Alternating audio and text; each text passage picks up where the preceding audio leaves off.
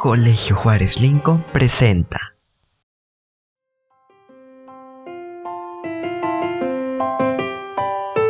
Cuentos con alas.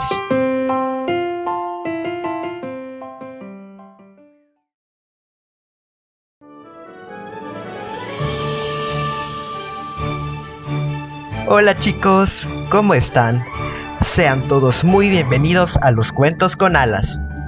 Quiero preguntarte, ¿alguna vez te has sentido tan, pero tan enfadado que sientes que en cualquier momento vas a perder el control? Bueno, pues el día de hoy te voy a contar un cuento que habla precisamente de eso. ¿Te gustaría escucharlo? Muy bien, aquí vamos.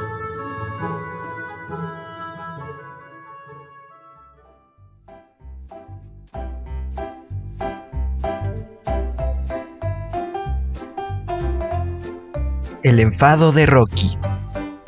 La tortuga Rocky estaba muy disgustada con el erizo Púa. Cuando los dos estaban en la cola de los columpios, Rocky pensó que Púa la había pinchado a posta con una de sus espinas y luego no había respetado su turno y se le había colado. En realidad, el pobre erizo había tropezado con una piedra, se había apoyado en Rocky para no caer y había vuelto a la fila sin fijarse bien en cuál era su sitio. El erizo Púa tampoco se dio cuenta de que le había hecho daño a la tortuga. Rocky estaba enfadadísima, pero en vez de hablarlo directamente con Púa, ¿qué creen que hizo?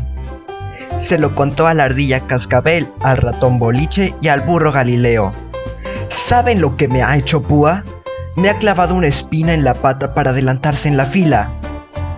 Qué malo y qué abusón, dijeron Cascabel y Boliche. Galileo, más prudente, añadió, A lo mejor lo ha hecho sin querer. Claro que no, gruñó Rocky. Hoy no pienso hablarle. Y así lo hizo la tortuga, que estaba muy enfadada. Cada vez que se le acercaba a Púa, se escondía en su caparazón, dejando al erizo desconcertado. ¿Qué le pasa a Rocky conmigo? Hmm, tú sabrás, le contestó Cascabel.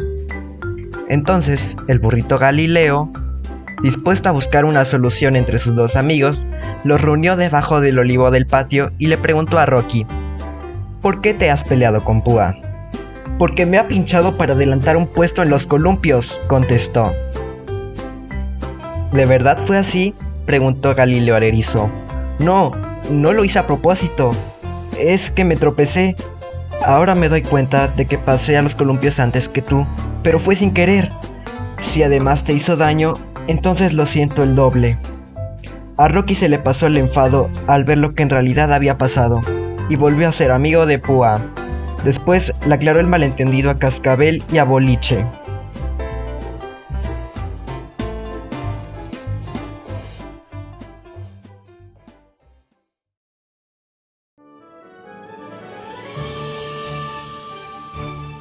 ¡Wow!